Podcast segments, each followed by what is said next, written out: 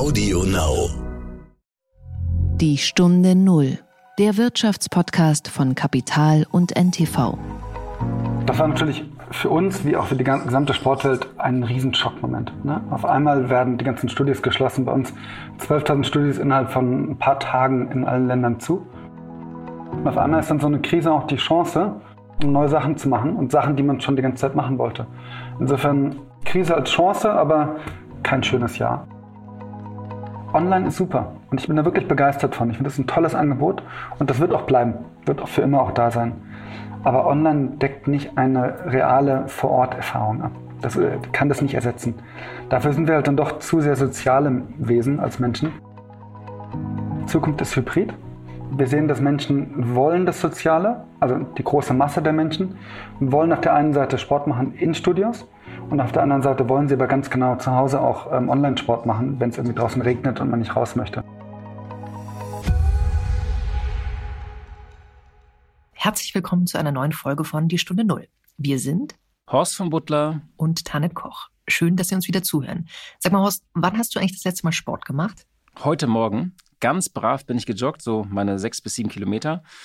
Dazu mache ich immer noch so ein paar Imitationen von Liegestützen. Aber ich merke schon, dass es mir irgendwie im zweiten Lockdown so ein bisschen schwerer fällt, Sport zu machen. Im ersten Lockdown vor einem Jahr sah ich äh, dann wegen der wochenlangen Sonne irgendwie echt aus wie nach drei Wochen Malle. Aber ich war auch doppelt so oft joggen wie sonst. Das hat mir meine App heute Morgen gemeldet. Ich komme jetzt irgendwie nur auf die Hälfte. Ich weiß nicht, so bin ein bisschen, kann an den Temperaturen liegen. War kalt. Ich habe aber auch so ein bisschen Corona-Kummerspeck jetzt. Mhm, genau, das ist aber eher Fishing for Compliments, denn ich habe dich ja neulich mal auf der Straße gesehen und da wirktest du eher wie Westernhagens so heringartig. Machst, machst du so Komplimente? War das jetzt ein Kompliment von dir? Heringartig? Dünner Hering. Also ich habe, äh, um mich auf jeden Fall zu motivieren, habe ich mich mit Moritz Kreppel unterhalten. Er ist Mitgründer und Geschäftsführer von Urban Sports Club. Das ist eine App, mit der man über 50 Sportarten treiben kann. Und hatte dir Tipps verraten, um mehr Sport trotz des Lockdowns zu machen? Also ich habe mich tatsächlich mit ihm schön über diesen inneren Schweinehund unterhalten. Wir haben aber auch ein bisschen über die Folgen der Pandemie für die Fitness- und Sportbranche gesprochen. Fitnessstudios sind ja auch seit Monaten zu und so ein bisschen auch über die Zukunft des Sportes und wie man Sport treibt. Der Gedanke zum Tag. Es ist ein Urteil, das für Wirbel gesorgt hat. Politiker und Aktivisten überschlagen sich. Es wird als bahnbrechend oder gar epochal gefeiert. Das Bundesverfassungsgericht hat entschieden, dass die Bundesregierung das Klimaschutzgesetz aus dem Jahr 2019 nachbessern muss, um die Freiheitsrechte jüngerer Generationen zu schützen. Es fehlten also ausreichende Vorgaben für die Minderung der Emissionen ab dem Jahr 2031. Bis 2030 haben wir ja alles geregelt. Und das muss jetzt eben noch nachgebessert werden. Und das Gericht gab damit mehreren Verfassungsbeschwerden zumindest teilweise statt. Und es hat der Regierung einige Hausaufgaben aufgegeben. Der Gesetzgeber muss die Minderungsziele jetzt haarklein festschreiben, also auch von 2031 bis 2050. Und dann können wir eben genau schauen, ob der Pfad bis dahin auch gerecht verteilt ist. Tanit, wie schaust du auf diese Debatte? Na, ich hänge vor allem an dem Punkt einseitig zu Lasten künftiger Generationen verschoben. Die Begründung ist ja total einleuchtend. Also es darf nicht der einen Generation, das ist durchaus noch unsere zugestanden werden, äh, unter vergleichsweise milder Reduktionslast große Teile des CO2-Budgets zu verbrauchen, so sagt es das Gericht, wenn damit zugleich nachfolgenden Generationen eine radikale Reduktionslast überlassen und deren Leben dann mit, sagen wir mal, umfassenden Freiheitseinbußen belastet würde. Aber das kann man ja durchaus auch noch durch, durch andere Bereiche durchspielen. Also was ist mit der Rente? Was ist mit der Verschuldung? Was ist mit den riesigen Pensionslasten der Beamten, die künftige Generationen natürlich massiv belasten? Und zwar auch ziemlich einseitig. Da frage ich mich, ob dann Fass aufgemacht wird, was sich dann möglicherweise auch auf ganz, ja, ganz andere Bereiche des gesellschaftlichen Lebens und der Politik erstrecken. Und ob das im äh, Umkehrschluss dann dazu führen muss, dass, äh, dass sich der Gesetzgeber bei ganz, ganz, ganz vielen Fragen sehr viel stärker zurückhalten muss, was Belastungen der Zukunft anbelangt. Du meinst, so Karlsruhe hat gerade so das, den St. Nimmerleinstag so ein bisschen abgeschafft oder in Frage gestellt? Ich weiß es nicht, ich bin keine Verfassungsrechtlerin, aber ich wurde da einfach hellhörig, weil wir ja schon seit, seit Jahren und Jahrzehnten beklagen, dass zum Beispiel in der Rentenpolitik, wie jetzt auch wieder, äh, die, die Reallöhne sinken, die Rente sinkt nicht äh, in derselben Parallelität wie die Reallöhne, dass äh, gelegentlich Wahlgeschenke gemacht werden fürs Hier und Jetzt, aber eben nicht für, für die Zukunft und für die zukünftigen Wähler.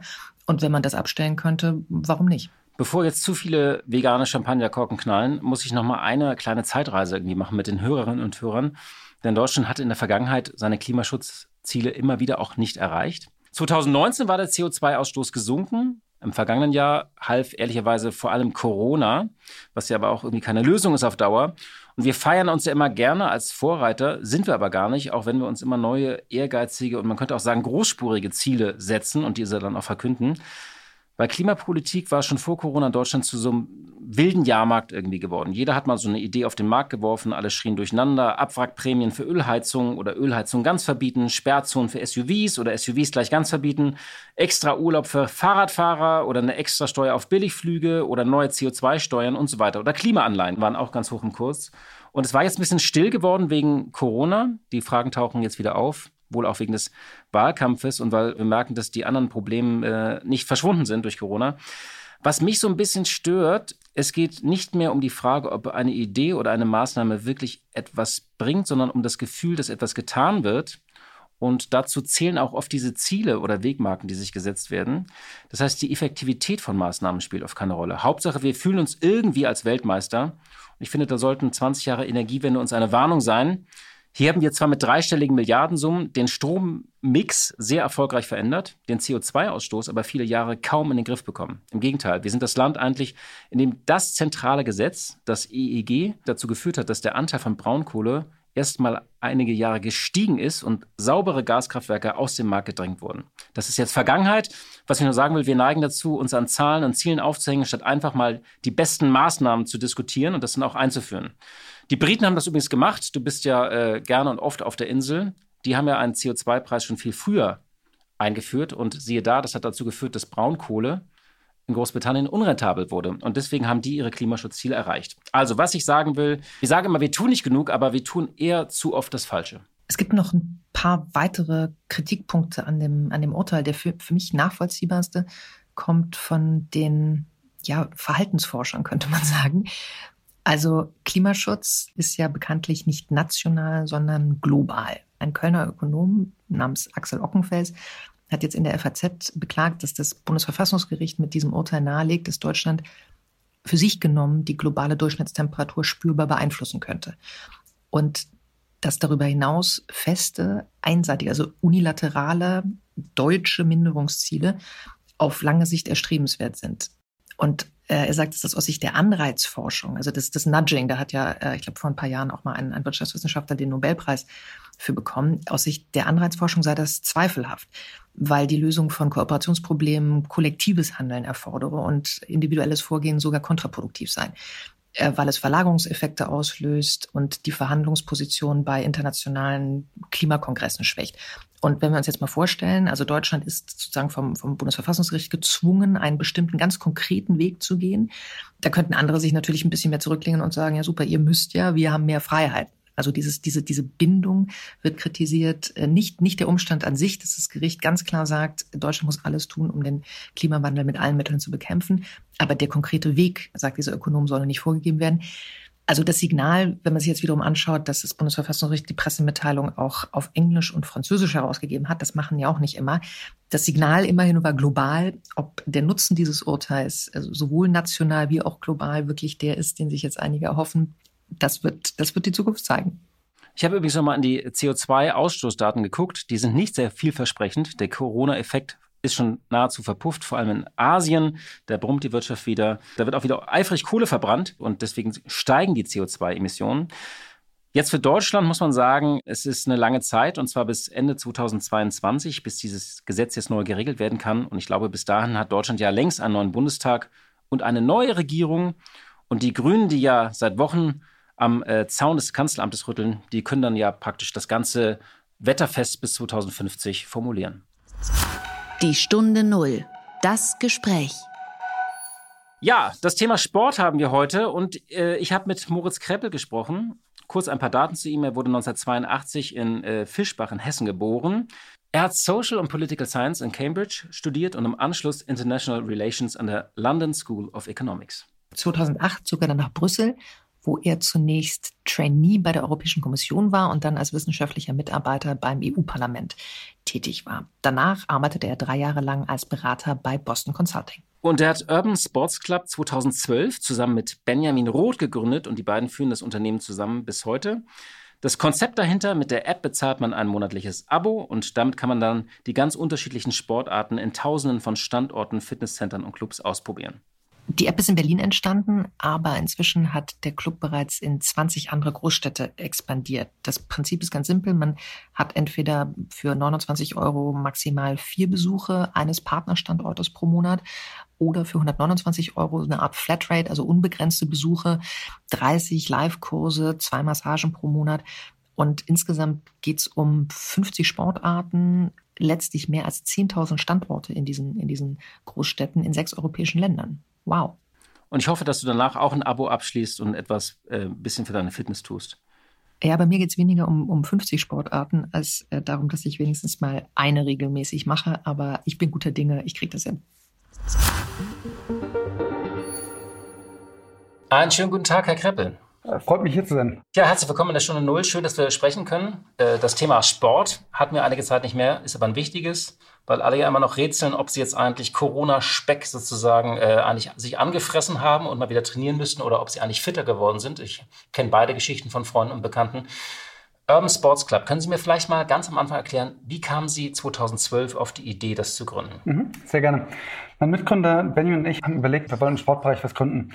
Benjamin hatte davor schon ein Startup, mit dem man sich zum Fußballspielen verabreden konnte. Das lief so eher nebenbei, neben seiner Berufstätigkeit haben wir überlegt, okay, eigentlich eine tolle Branche. Ähm, wir sind beide passionierte Hobbysportler, Betonung auf Hobby, ähm, und haben überlegt, okay, eigentlich hätten wir gerne was für uns selbst. Weil wir spielen gerne Fußball, gehen gerne ins Fitnessstudio und ab und zu mal Yoga. Und es gab nichts am Markt, was das Problem gelöst hat. Also eine Mitgliedschaft, die das abdeckt. Und gleichzeitig bei unseren Arbeitgebern damals gab es so ein paar Sportangebote, aber auch nicht so überzeugend. Also auch da ein modernes Firmensportangebot hat auch gefehlt. Dann haben wir eine Umfrage gemacht, ähm, 1000 Leute, ähm, Freunde, Bekannte, Kollegen, Ex-Kollegen, und haben so ein bisschen gefragt, was die Sportinteressen sind, was gemacht wird, was, was gerne gemacht werden würde. Und schnell hat sich herausgestellt, eigentlich alle haben die gleichen Probleme. Jeder macht gerne Sport, aber schafft es häufig dann doch nicht so sehr. Und dann haben wir überlegt, okay, was können wir finden, mit dem wir die Hindernisse ähm, aus dem Markt nehmen, die Leute daran hindern, Sport zu machen. Und das war für uns die Aggregation, weil wir gesagt haben, okay, wir aggregieren ganz viele Sportanbieter, inzwischen 12.000 Sportstudios, in eine Mitgliedschaft, mehr als ähm, 50 Sportarten, mehr als 85 Städten, verschiedene Länder und machen es damit so einfach wie möglich. Das heißt, diese Langweile, ich habe nur eine Sportart, die ist raus, weil ich kann jeden Tag was anderes machen. Die Entfernung zum Sport ist super gering, weil überall gibt es Studios oder auch in anderen Städten.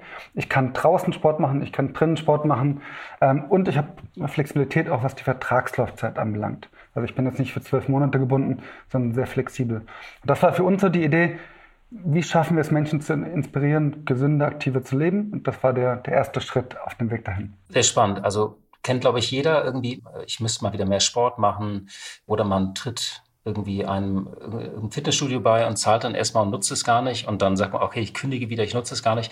Das heißt, sozusagen, Sie haben sich von dem Problem, was viele Menschen eben haben, dem haben Sie sich genährt. Was hält denn die Leute tatsächlich ab? Ist es der innere Schweinehund oder ist es zu komplex? Schafft man, sagt man, ich will mich hier jetzt nicht binden? Also was hat die Menschen bisher oder was hält ihr am meisten ab? Natürlich eine sehr gute Frage. Ich glaube, es ist die Kombination. Es variiert natürlich von Person zu Person ein bisschen, aber ich glaube, es ist die Kombination der, der verschiedenen Aspekte. Also einerseits die Flexibilität, das hindert schon viele Leute. Ne? Also wenn ich mich jetzt für 12 oder 24 Monate binden muss, das machen viele nicht oder wollen viele nicht machen. Dann die Vielfalt, wie gesagt, also ich will halt nicht jeden Tag Fitness machen. Ich will auch nicht jeden Tag nur Yoga machen. Und heute ist das Wetter super hier in Berlin. Also möchte ich rausgehen und möchte eigentlich ein Bootcamp im Park machen oder möchte Beachvolleyball spielen oder ins Freibad im Sommer. Wenn man das nicht hat, wird es ein bisschen schwieriger.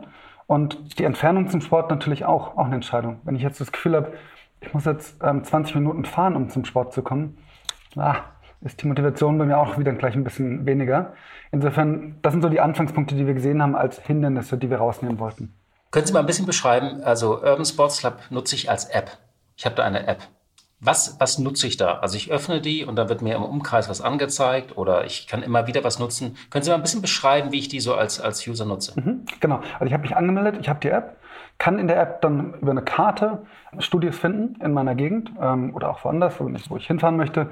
Ich kann sortieren und suchen nach Sportarten, nach Kursen oder auch nach freiem Training, also einfach ins Schwimmbad zu gehen oder ins Fitnessstudio.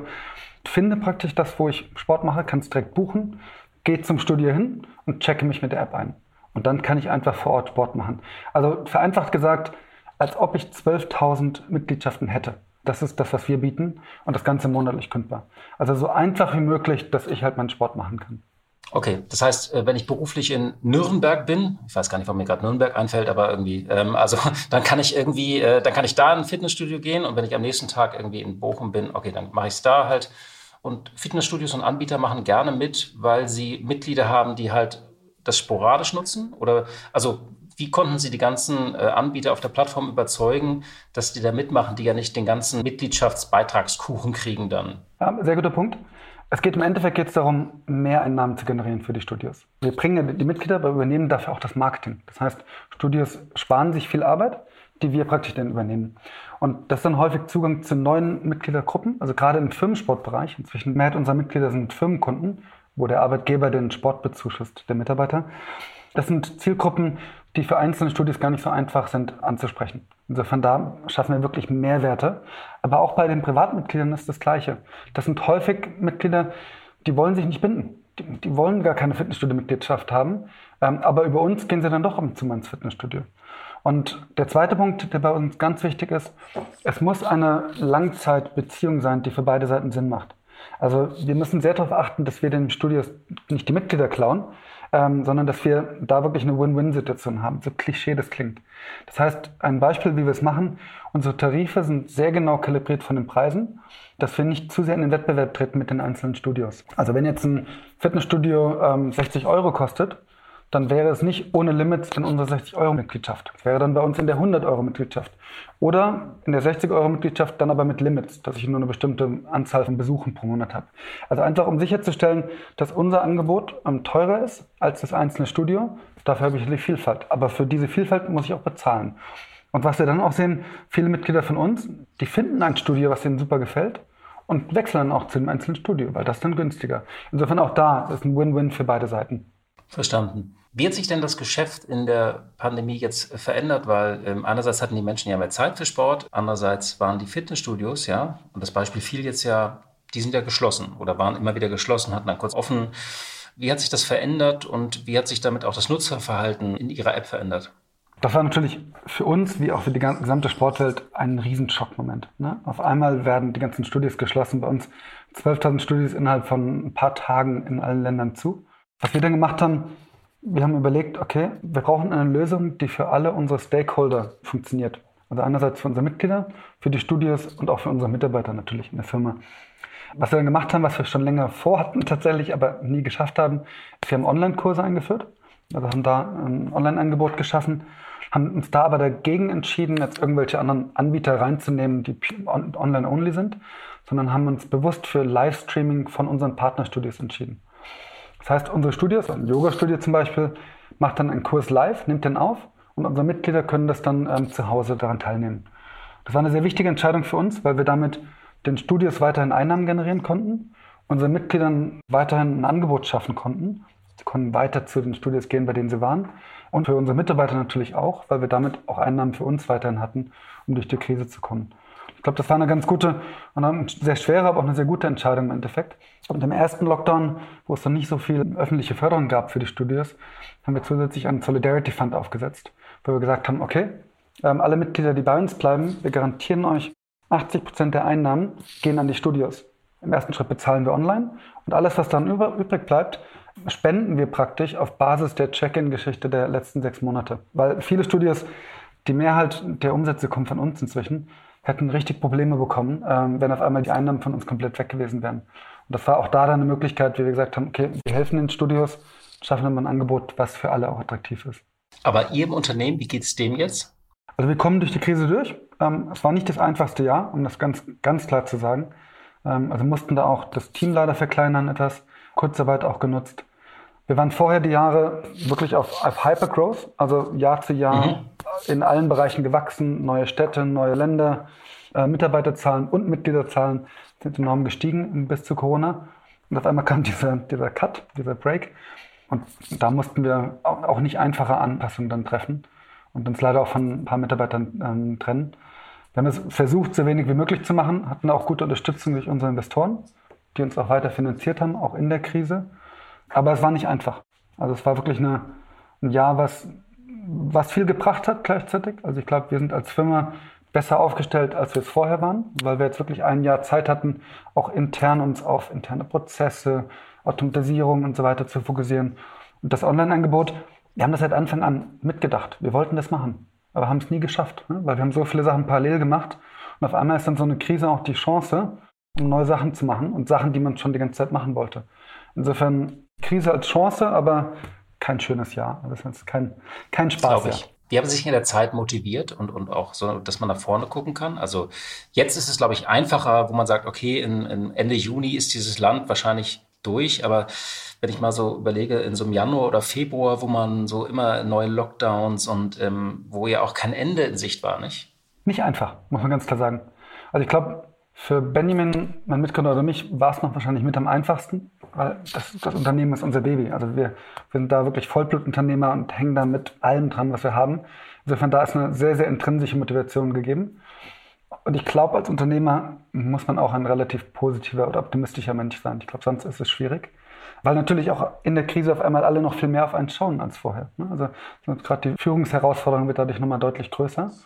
Und Insofern, da der Optimismus war sehr wichtig. Ich glaube, was geholfen hat, tatsächlich, wenn ich es mir anschaue, war die Reaktion. Also gerade diesen Moment, den ich beschrieben habe, wo wir dann auf Online gegangen sind. Toller Moment auch gleichzeitig. Ja? Das war wie zurück zu den Gründungstagen. Und inzwischen, meine Rolle ist ja, bei 300 Mitarbeitern, wir sind ja viel mehr jetzt ähm, managen als, als Gründer. Mein Titel ist Co-Founder CEO, aber das war wirklich so ein Moment, da war ich wieder Co-Founder. Ne? Da haben wir wieder was Neues geschaffen. Das motiviert enorm. Oder nach dem ersten Lockdown, als die Leute zurückkamen letzten Herbst. Das war Wahnsinn. Wir haben, die Leute sind so stark zurückgekommen. September, Oktober waren mit die stärksten Monate, die wir in der Geschichte von Urban Sports hatten. Also das gibt natürlich auch Motivation, wo man dann sehen kann, okay, jetzt kommt der nächste Lockdown und das ist ein Lockdown Light und wie es weitergeht, weiß man nicht genau, aber zumindest weiß man nach den Lockdowns, wir haben es ja schon mal gesehen, wie die Mitglieder da wiederkommen und wie, wie sehr Leute dann wieder Sport machen wollen. Insofern, das motiviert dann natürlich auch. Wie ist denn Ihre, die Zahl Ihrer Mitglieder jetzt im Vergleich zu vor Corona? Schon deutlich niedriger. Also was ich erwähnt hatte mit ähm, also dieser Entscheidung, die wir da getroffen haben mit Online, wir haben gleichzeitig eine Pausierungsfunktion eingeführt, eine Instant Pause. Normalerweise Pausierung bei uns zum nächsten Monat. Und ähm, in dem Fall konnte man von einem Tag auf den anderen, oder kann man immer noch, Pause einlegen. Und das hat uns sehr geholfen, weil die meisten Mitglieder haben nicht gekündigt, sondern haben einfach pausiert. Und damit können wir sie auch wieder zurückholen, wenn die Krise vorbei ist. Also dann passt das dann ganz gut. Also, dass man eben nicht irgendwie sich äh, ausloggt, Daten löscht und wie alles sozusagen, dass der, dass der Kontakt dann auch weg ist. Dazu, dadurch hat man natürlich den Kontakt zu den Leuten. Ähm, Gab es noch andere interessante Daten vom Nutzerverhalten? Also, ähm, wie die App noch genutzt wurde? Also, Online-Angebote hatten Sie gesagt, aber ähm, gab es auch bestimmte Ausweich-Sportangebote, äh, die noch gingen, die dann plötzlich genutzt wurden? Also, was war da so die Erkenntnis? Sie haben ja bestimmt ganz interessante Daten, auch wie die Menschen sich verhalten haben, gewonnen. Das würde mich mal interessieren. Ja. Also gerade was Online anbelangt, sehen wir ganz klar andere Sportarten. Ne? Also Yoga ist klar die stärkste Sportart. Ne? Dann kommt Fitness, dann kommt aber auch gleich Meditation, mentale Gesundheitsangebote. Das ist schon, schon was anderes. Und das ist auch, auch nicht verwunderlich. Ne? Also dass ein, ein Schwimmbad oder eine Kletterhalle, die bei uns vorher sehr stark waren, online nichts groß anbieten können oder dass da sehr schwer haben, was anzubieten. Ähm, also da sehen wir eine klare Verschiebung hin auf Sportarten, die man leichter zu Hause machen kann. Das ist die eine Seite. Die andere Seite ist, gerade in diesen Phasen, wo es so Teil-Lockdowns gab, wo man noch draußen Sport machen konnte, hat natürlich enorm gezogen. Und auch als die Lockdowns weg waren, es geht ganz viel nach Outdoor. Ne? Outdoor-Sport war, war das große Thema. Wird auch jetzt wieder kommen. Und ich glaube, das sind die Sachen, die zuerst wieder anfangen, was ja auch verständlich ist. Man hat weniger Befürchtungen. Ne? Also es ist einfach draußen in der frischen Luft. Was ist es dann zum Beispiel? Ist das dann Fußball oder was? Ähm Viel so Bootcamps im Park oder auch Lauftreffen, mhm. wo man dann in der Gruppe läuft. Aber gerade so Bootcamp im Park, Circle-Training im Park kennt man früher noch. Also so Angebote ähm, funktionieren sehr gut. Spannend war noch der Unterschied erster Lockdown, zweiter Lockdown. Ähm, also da im ersten Lockdown wurde noch deutlich mehr Sport gemacht als jetzt, würde ich sagen. Also das sehen wir schon. sehe ich, sehe ich auch selbst ein bisschen.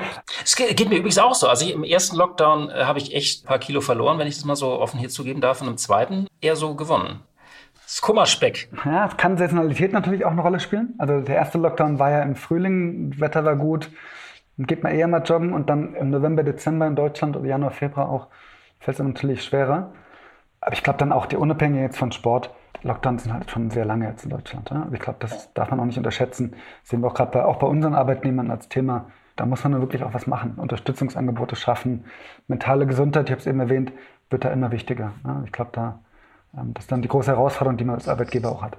Wird ja auch ganz interessant eigentlich, wenn alle jetzt aus diesem Lockdown rauskommen. Also wie ist eigentlich sozusagen unsere mentale Gesundheit? Ähm, also wie viel Nachholbedarf dann auch sein wird. Ne? Also wie kalkulieren Sie im Moment? Also wenn Sie das Jahr so lesen bis Ende des Jahres. Also wahrscheinlich gehen Sie davon aus irgendwie, okay, bis Ende Juni alle geimpft, dann hoffen wir auf den Sommer, dann kommt der Herbst. Haben Sie dann irgendwie noch eine vierte Welle in dem Szenario oder sagen Sie, nee, dann sind alle geimpft? Also wie schauen Sie da im Moment so ein bisschen nach vorne? Ist natürlich eine, eine Glaskugel, ne? also ist sehr schwer ähm, zu lesen gerade. Ja, klar. Mit Mutationen und so weiter, da steckt man nicht ganz drin. Ähm, aber was wir sehen, genau wie Sie sagen, bis irgendwann im Juni ähm, wird es wahrscheinlich noch weitergehen. Dann sind genügend Menschen geimpft. Der Sommer ist da, haben wir auch letztes Jahr gesehen. Und dann erwarten wir schon, dass richtig Sport gemacht wird. Wir haben das letztes Jahr gesehen. Wir sehen das jetzt auch an den Mitglieder-Nachrichten, die wir bekommen. Das Interesse ist enorm kann man auch natürlich vollkommen nachvollziehen, nicht nur im Sportbereich. Ne? Ich glaube, es ist auch bei Reisen oder bei ähm, Restaurantbesuchen, Kinobesuchen. Ich glaube, da ist einfach ein sehr hoher Nachholbedarf. Und das darf man nicht vergessen, auch im Sportbereich. Online ist super. Und ich bin da wirklich begeistert von. Ich finde das ein tolles Angebot. Und das wird auch bleiben. Wird auch für immer auch da sein. Aber online deckt nicht eine reale Vor-Ort-Erfahrung ab. Das äh, kann das nicht ersetzen. Dafür sind wir halt dann doch zu sehr soziale Wesen als Menschen die dann auch die Gemeinschaft und die Gesellschaft und die reale Gesellschaft auch gerne sehen. Und das haben wir gesehen letztes Jahr, September, Oktober, wie gesagt, enorm, wie die Menschen Sport gemacht haben. Also wirklich Wahnsinn. Auch neue Mitgliederanmeldungen durch die Decke gegangen. Und das erwarten wir tatsächlich genauso, wenn nicht noch einen Tick stärker dieses Jahr, weil es einfach der Nachholbedarf größer ist und noch mehr Menschen da sind, die ihre Verträge gekündigt haben. Ja, das ist für die, auch für die Sportbranche allgemein noch ein Riesenthema geht jetzt von so 2,7, 3 Millionen nur Fitnessstudio-Mitgliedschaften, die gekündigt sind, im Moment aus. Ne? Das ist enorm von vorher. Äh, nur in Deutschland? Nur in Deutschland, ja. Ähm, und wir sind ja nicht nur Fitness, ne? da kommen ja noch Yoga-Studios dazu, ja. da kommen ja alle Schwimmbäder, äh, die ganzen anderen Sportarten alle noch dazu und dann noch die anderen Länder. Also das sind enorme Zahlen von ehemaligen Mitgliedern, sportinteressierten Menschen, die jetzt auf der Suche sind nach was Neuem. Und da erwarten wir schon dass wir auch eine große Rolle spielen können und den Studios zu helfen. Ne? Also da, da schnell wieder Umsätze zu generieren. Ja, finde ich, find ich spannend. So tatsächlich, also Sport war ja auch immer ein Thema in dieser Pandemie. Erstmal so, welcher Sport überhaupt noch erlaubt war. Es gab jetzt ja sogar eine Regelung zur Betätigung im Freien, dass man das alleine noch darf, zu zweit irgendwie nicht mehr. Äh, gleichzeitig ähm, haben ja alle versucht, sich so ein bisschen irgendwie auch fit zu halten, damit man nicht nur zu Hause rumsitzt. Vielleicht mal an Sie persönlich gerichtet, wie haben Sie das eigentlich selbst gemacht? Also wie haben Sie sich selbst äh, fit gehalten? Ich habe gelesen, Ihre Lieblingssportarten sind neben Laufen und Schwimmen Functional Training. Ähm, können, können, Sie kurz noch mal erklären, was das ist und äh, wie haben Sie sich selbst fit gehalten in der Zeit? Functional Training ist ähm, im Endeffekt Körpertraining, also Eigen, Eigengewichttraining im Körper. Das kann ein Bootcamp im Park sein, also ein Zirkeltraining. Oder was ich gerne mache, ist TRX. Das sind so Bänder, die man irgendwo an die Wand hängt ähm, und dann kann man an den Bändern Übungen machen. Ne? Das ist Training mit dem eigenen Körper. Und dadurch, dass die Bänder wackeln, muss man im Körper das die ganze Zeit ausgleichen. Ne? Macht dann irgendwie Push-Ups oder Pull-Ups oder kann verschiedene Übungen machen und den ganzen Körper damit trainieren. Das mache ich tatsächlich auch zu Hause. Kann man sich zu Hause an die, an die Tür klemmen sozusagen. Mache ich auch gerne. Natürlich unser Online-Angebot, das nutze ich sehr gerne. Ähm, und da dann viel Yoga. Also da bin ich der klassische Nutzer mit Yoga und auch da wiederum Bootcamps, also wo, die man dann zu Hause machen kann. Als Gewichte hat man dann vielleicht zwei Wasserflaschen oder auch gar keine Gewichte, geht auch. Das regelmäßig. Dann habe ich ein Rudergerät, das ich sehr gerne nutze als Ganzkörpertraining. Und ähm, wie Sie heute Morgen ähm, gehe ich gerne joggen. Wobei ich leider mit dem Sport übertrieben habe und gerade einen Muskelfaserriss habe seit drei Wochen. Insofern aktuell fällt es mir sehr schwer, weil ich überhaupt keinen Sport machen kann. Ähm, aber normalerweise ist das meine ähm, ähm das Sportpensum.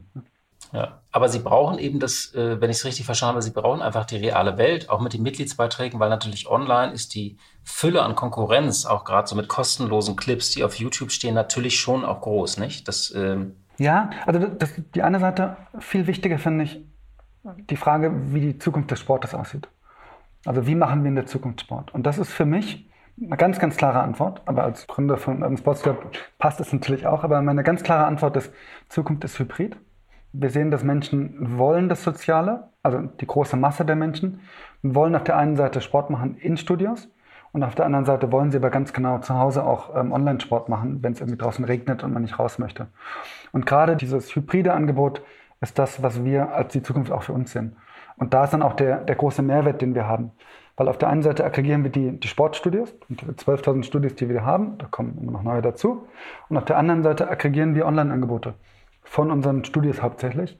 Bisher mit Livestreaming, ab nächsten Monat auch mit Video on Demand, also wo man dann auch die voraufgenommenen Kurse machen kann. Und da wird dann noch viel mehr kommen. Also ich glaube, dann gibt es ja von Heartrate-Trackern über intelligenten Geräten von zu Hause, da gibt es ja wirklich viel.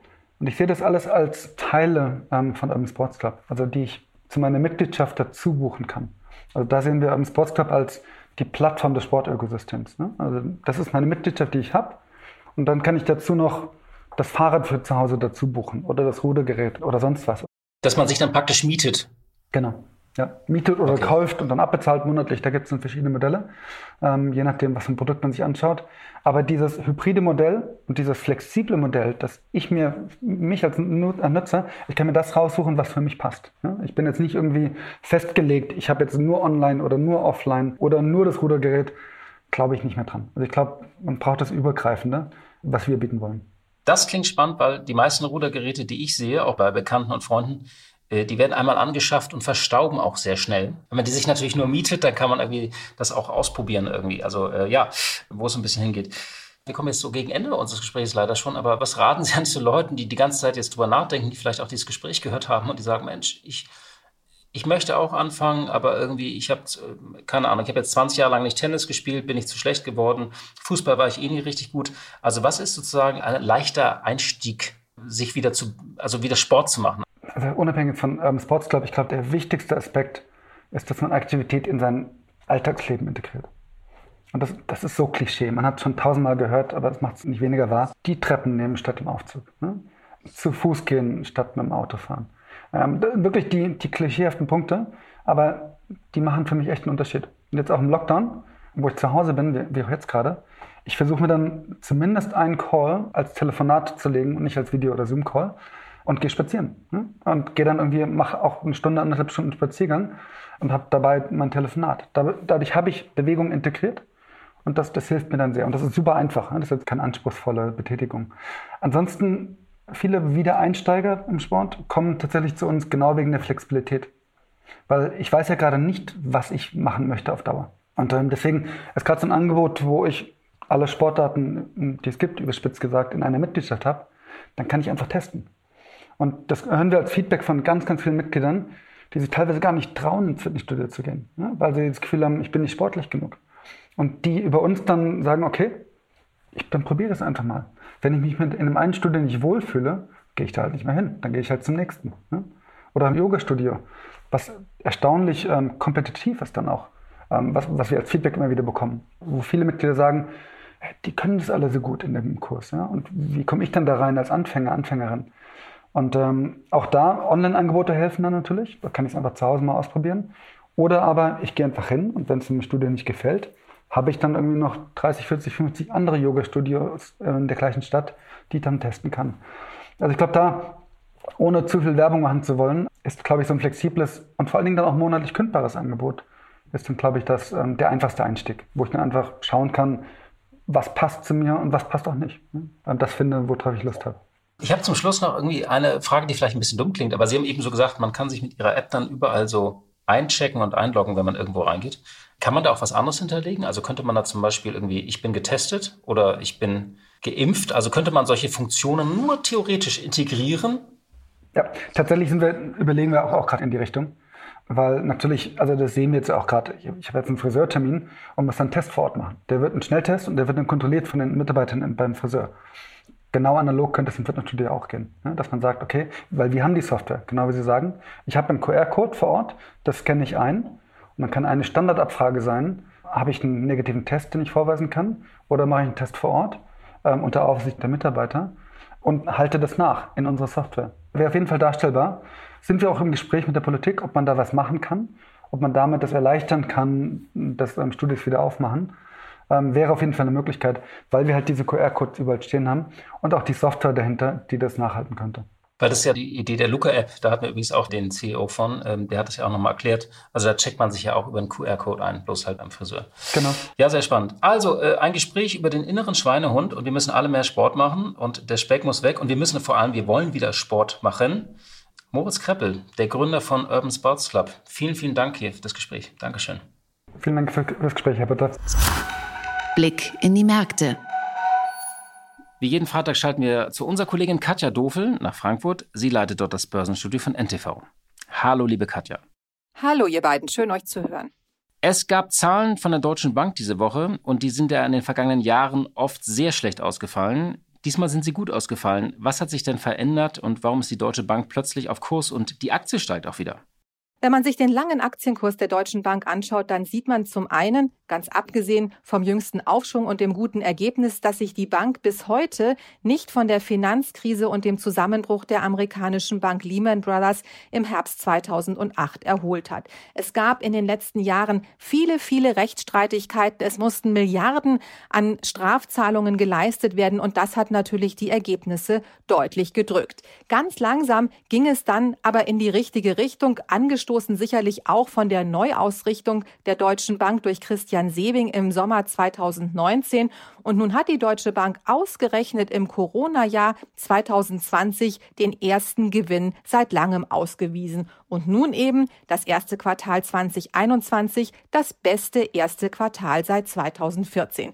Der Gewinn satte 908 Millionen Euro, deutlich besser als erwartet, ist vor allen Dingen im Investmentbanking erwirtschaftet worden, eigentlich einem Bereich, aus dem sich die Bank zurückziehen möchte. Hier vor allen Dingen in Handel mit Währungen und auch mit Anleihen. Da hat die Deutsche Bank sogar teilweise besser agiert und war erfolgreicher als die Wall Street Banken. Und auch in einem anderen Punkt oder Zusammenhang hat sie klug agiert und zwar im Zusammenhang mit der Hedgefonds-Pleite von Archegos in Amerika. Das hat viele Banken, vor allen Dingen die Schweizer Banken, sehr, sehr stark ins Minus gedrückt. Die Deutsche Bank ist früher ausgestiegen und konnte das Ganze ohne Verluste beenden. Insgesamt hat sie davon profitiert, dass natürlich wegen der Corona-Pandemie sowohl Unternehmen als auch Staaten einen höheren Bedarf an Finanzierung haben. Und dann wurden auch die Gewinne im Unternehmens- und Privatkundengeschäft fast verdoppelt, weil die Deutsche Bank immer mehr Kunden den Negativzins aufdrückt und damit ordentlich Geschäft macht. Analysten auf jeden Fall sind positiv überrascht von den Zahlen und loben. Und auch Anleger sind erfreut, denn die dürfen jetzt wieder auf eine Dividende hoffen. Und dann gab es noch Nachrichten von unserer Lieblingsnotenbank äh, Fed. Was hat denn die amerikanische Notenbank gesagt und so ein bisschen auch, welches Signal hat sie für die Zukunft gesendet?